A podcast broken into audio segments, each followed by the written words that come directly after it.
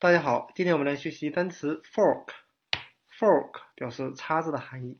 And dinner napkin. Dinner napkin laid gently in the lap. Good.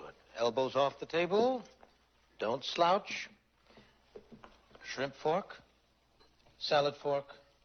Dinner fork. 我们可以用联想法来记忆。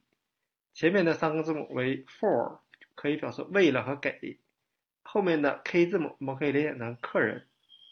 那给客人准备好刀叉。fork 这个单词，我们还可以用单词 pork 猪肉来记忆。啊，用刀叉叉一块猪肉，或者说是用 work 工作来记忆。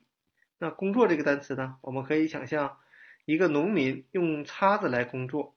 那这里的叉子呢，是插稻草的叉子。